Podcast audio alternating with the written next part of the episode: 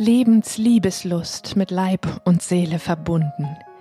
Der Podcast mit Christina Sogel für Heilung mit Körper und Seele, für Erfüllung, Sinnlichkeit und Ekstase im Leben, in der Liebe und im Sex.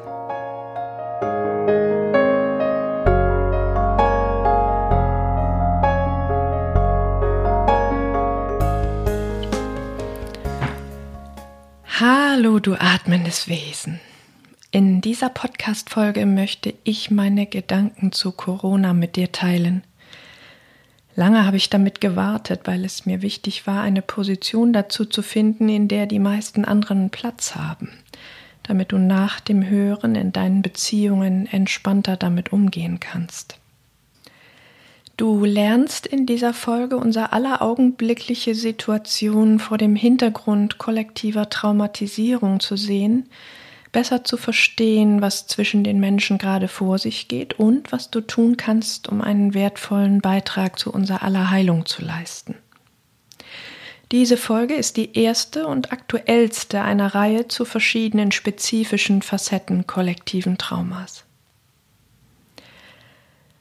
Auch hier lade ich dich dazu ein, dir einen ungestörten, gemütlichen Platz zu suchen, es dir bequem zu machen, die Augen zu schließen, tief durch den leicht geöffneten Mund zu atmen und in deinen Körper zu lauschen, auf die Resonanz, die meine Worte in dir zum Klingen bringen.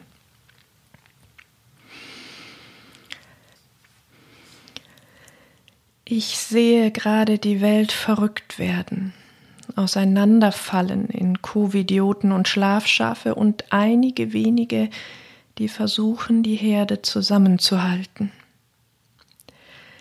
Mit den Mitteln, die ich im Laufe meines Lebens gesammelt habe, versuche ich, wie du auch, vor dem Hintergrund der Erfahrungen, die mich bis hierher gebracht haben, zu verstehen, was vor sich geht.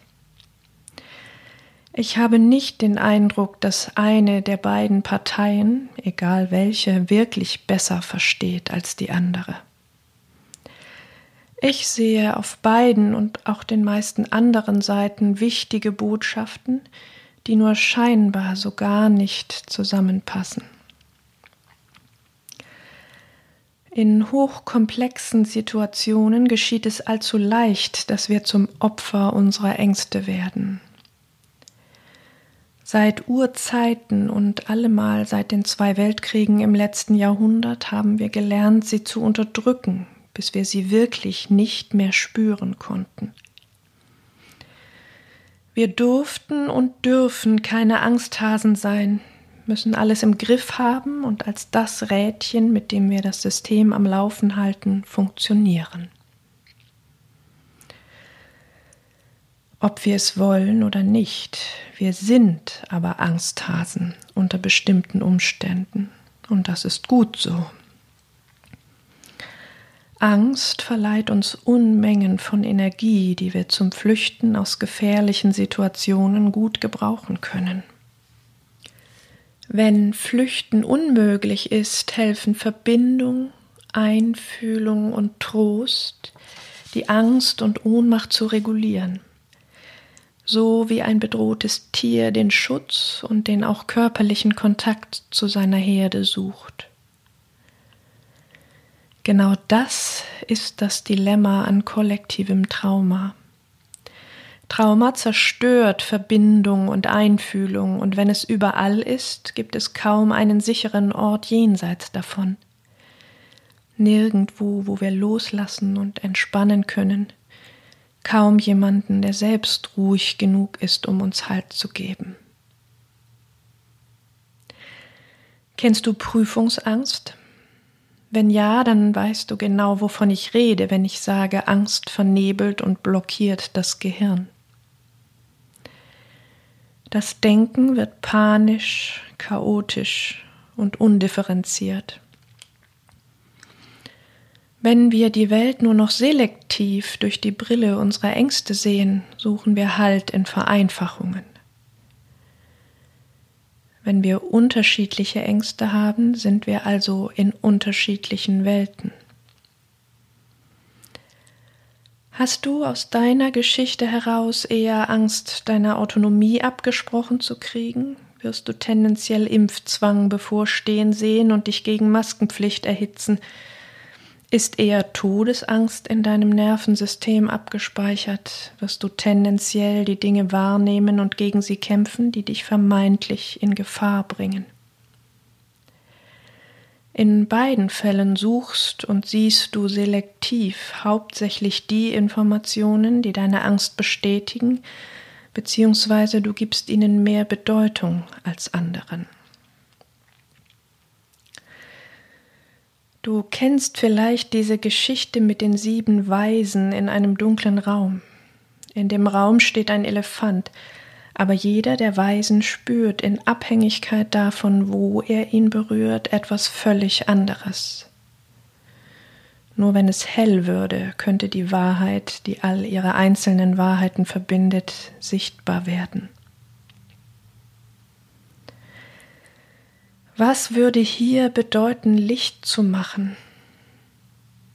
Wissenschaft oder Spiritualität?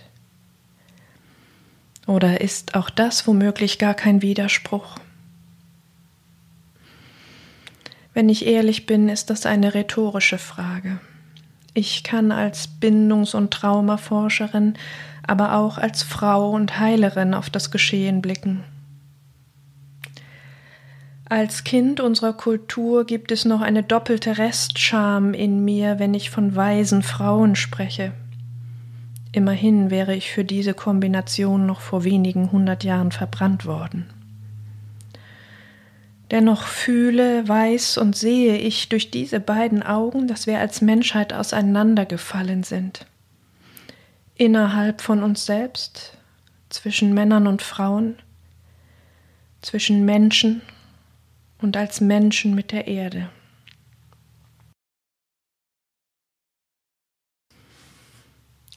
Wir haben uns in dieser Vereinzelung nicht anders zu helfen gewusst, als diese Not zur Tugend zu machen, unterstützt von Patriarchat und Kapitalismus. Nichts und niemanden zu brauchen, alles allein zu können, mit ausreichend Geld, das wir auf Kosten von anderen verdienen, völlig autonom und unabhängig zu sein. Mit ausreichend Kapital ist der Weg bereitet, dass ich machen kann, was ich will. Jetzt kommt also dieses Virus und konfrontiert dich schonungslos mit der Tatsache, dass du auf die Fürsorge der anderen und sie auf deine angewiesen sind, was auch immer das konkret bedeutet. Plötzlich haben wir wieder eine möglicherweise existenzielle Wirkung aufeinander werden aufeinander hingewiesen, fallen einander auf, nicht zuletzt durch die unterschiedlichen Masken oder das Verhalten ohne, nehmen einander deutlicher wahr, auch in den darin sichtbaren Positionen. Wir sollen uns einschränken füreinander, und das mögen so viele überhaupt nicht. Wäre es nicht vielleicht eine Übung in genau der menschlichen Fähigkeit, die wir auch bräuchten, um die Ausbeutung der Erde beenden zu können? Uns aufeinander zu beziehen, in dem Erkennen, dass dieser Verzicht kein Verlust, sondern ein Gewinn für uns alle ist kannst du hinter meiner und vielleicht deiner Maske sehen, dass ich meine trage, weil du mir wichtig bist? Oder siehst du nur deine eigene Einschränkung? Was hast du nun also für Ängste?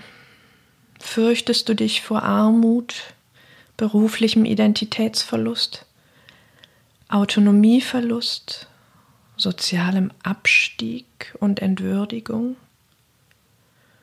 Fühlst du dich von sozialer Kälte, Einsamkeit, Krankheit und Tod oder von Kontrollverlust bedroht? An dieser Stelle wird uns spürbar, was wir durch diese traumatischen Gefühle, die schon viel länger bei uns sind, als es Corona gibt, so lange mehr oder minder erfolgreich verdrängen konnten. Wie reich oder arm wir in der Tiefe sind, wenn wir Leere nicht mit Geld kompensieren können, wie gut oder wie wenig wir uns kennen, wenn wir uns nicht mit unserem Beruf identifizieren, wie viel oder wie wenig Würde und Selbstwert wir haben jenseits von unserer Leistung, wie abhängig oder unabhängig wir tatsächlich sind, wenn eine kleine Maske ein paar Mal am Tag unser inneres Gleichgewicht auf den Kopf stellen kann? Wie geborgen oder verlassen wir mit uns selbst sind, dass wir eben doch nicht alles alleine können, dass alle Sicherheit eine Illusion und Tod eine letztlich nicht kontrollierbare und unumgängliche Tatsache des Lebens ist. Tod und Verlust als Bestandteile des Lebens, das durch seine Nichtkontrollierbarkeit und Vergänglichkeit umso kostbarer wird, ist heute wie alle intensiv emotionalen Erfahrungen kulturell ignoriert und geleugnet. In der Panikmache ebenso wie in der Bagatellisierung oder der Verleugnung.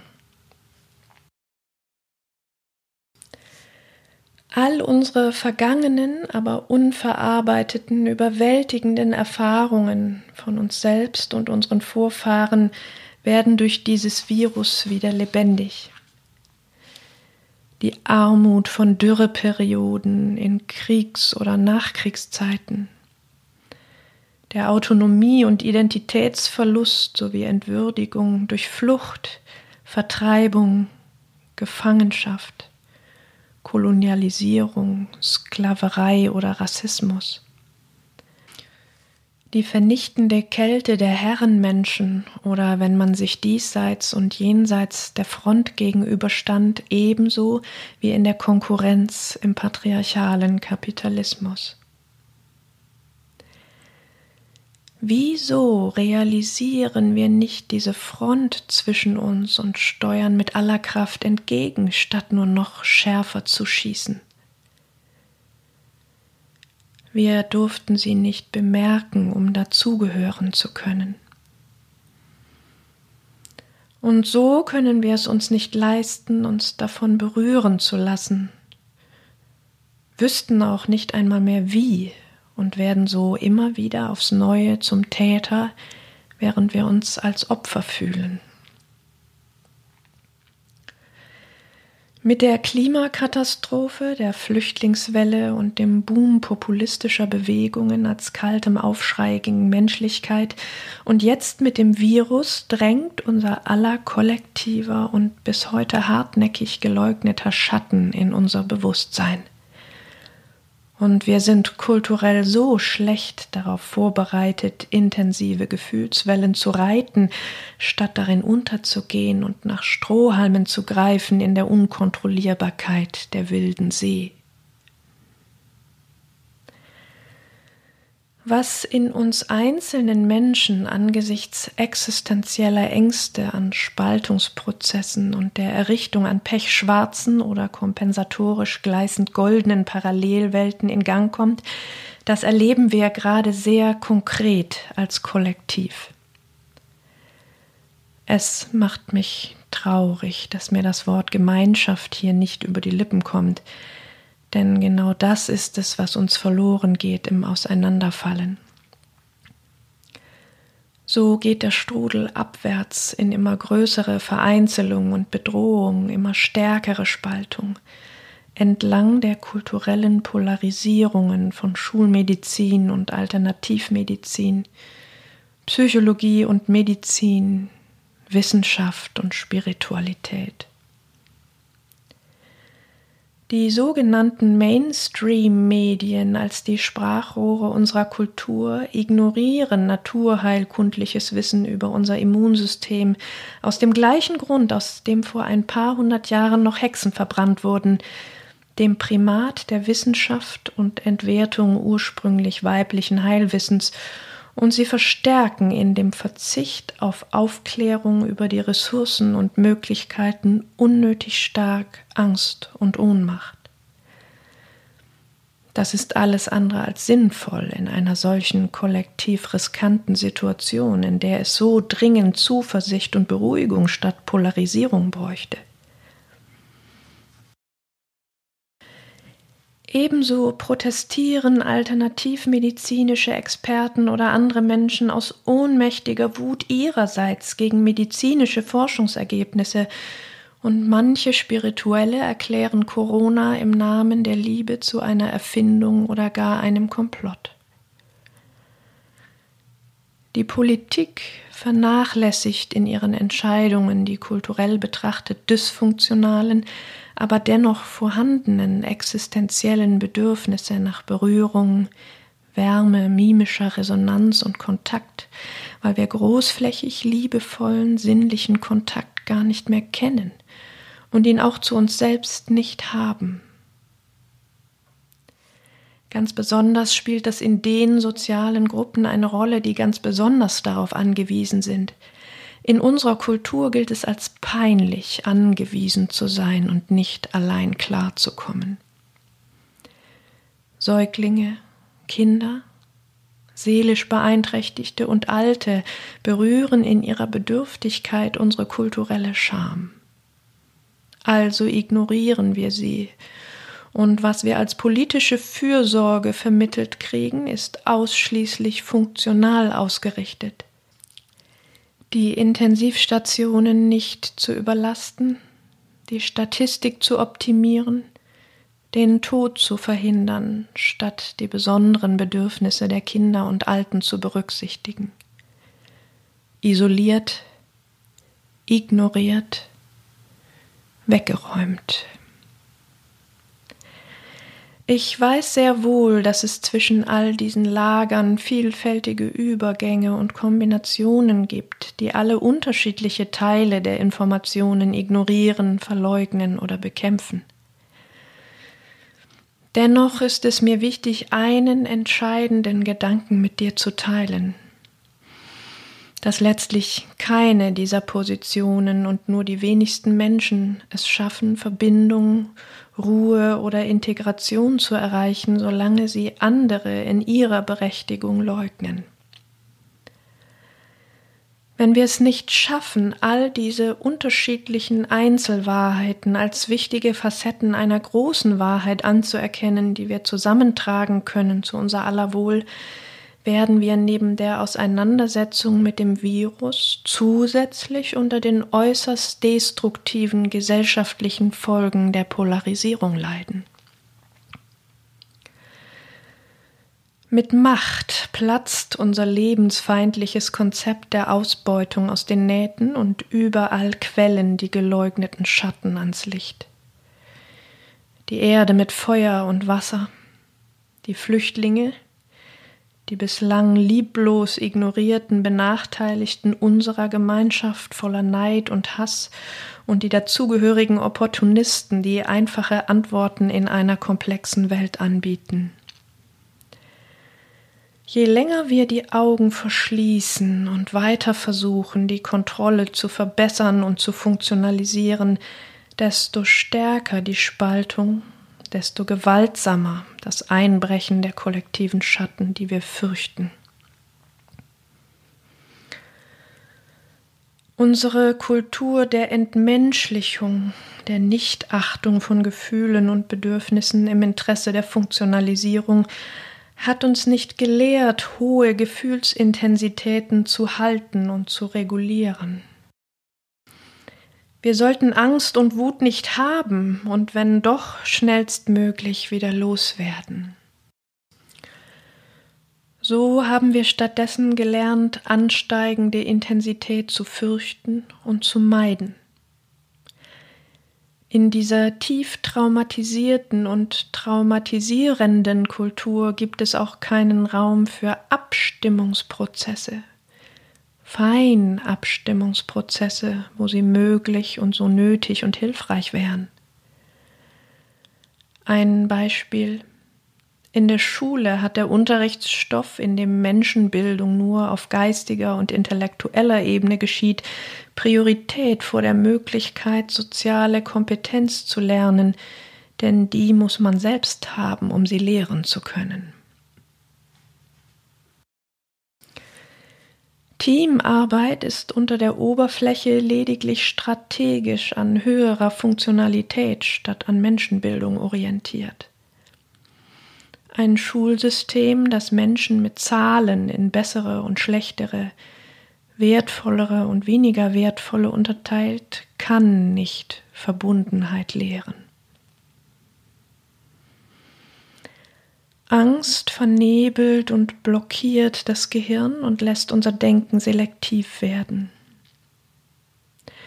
Wenn wir aber wagen, auf den uns allen gemeinsamen verbindenden Kern des Menschseins zu schauen, auf unsere Bedürfnisse und Gefühle, wenn wir genau ihnen Wert, Bedeutung und Aufmerksamkeit zusprechen, dann können wir auch auf hoher See schwimmen lernen. Unsere Angst und Wut auch in größeren Intensitäten halten und regulieren, ohne uns in der Spaltung, der Suche nach Schuldigen auf Kosten von anderen entlasten zu müssen. Dann können wir es leichter schaffen, entspannter auf dieses hochkomplexe Geschehen und unsere eigene Unsicherheit darin zu schauen und allen Teilwahrheiten, auch wenn es gegen jede von ihnen Gegenargumente und entsprechende Studien gibt, einen Platz einzuräumen. Jedes einzelne der Argumente in den unzähligen Diskussionen ist auf irgendeine Weise wahr, aber eben nicht ausschließlich wahr und vielleicht auch nicht genau so wahr. Und eins der ersten Dinge, die mein Statistiktutor im Studium sagte, war, man kann statistisch alles beweisen, was man beweisen will, je nachdem, wie man die Studie designt und welche der Zahlen man wie interpretiert.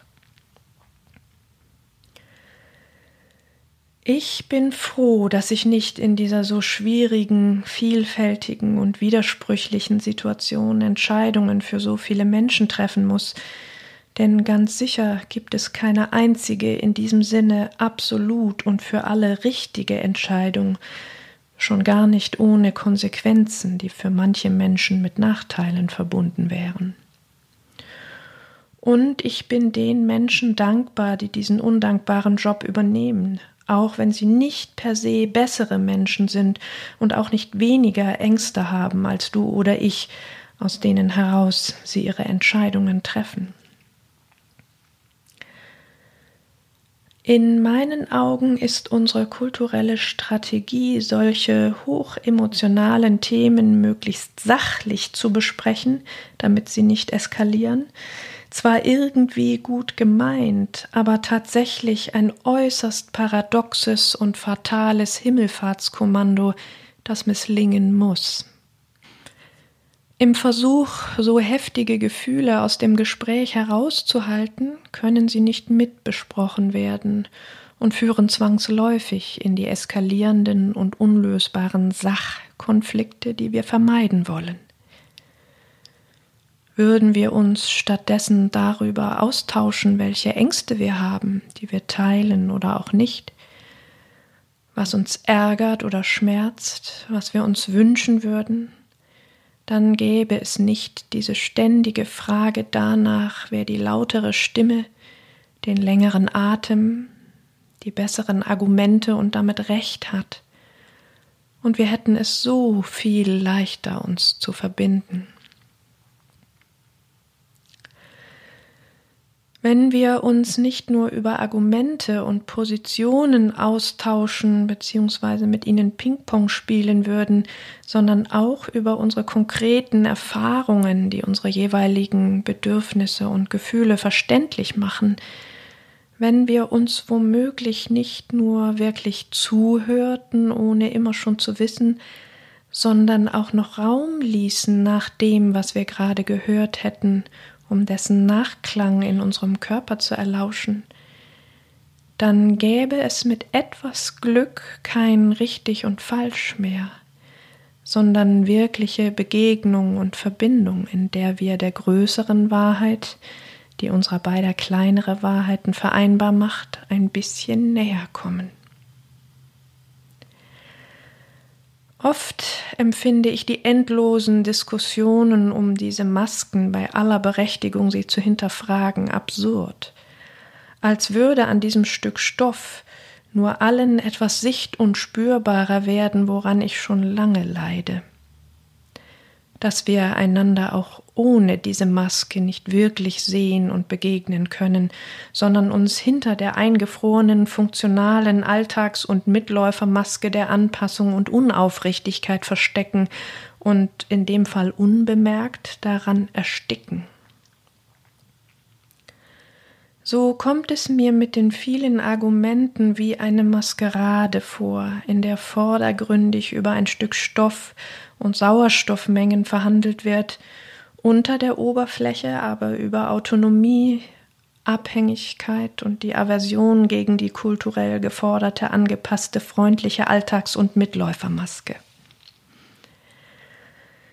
Wenn du mich fragst, trage ich lieber überall dort, wo viele Menschen auf einem Haufen sind, entsprechend meiner geschätzten Demokratie eine Stoffmaske, auch wenn ich das wirklich unangenehm finde und schnell Kopfweh davon kriege, erinnere mich an unser aller Angewiesensein, reduziere das Risiko, andere Menschen oder mögliche Risikogruppen zu gefährden, sehe das Mitgefühl darin und unterhalte mich stattdessen lieber mit anderen darüber, was wir brauchen, um die Maske unter der Maske abzunehmen, uns näher kommen und Verbindung erleben zu können.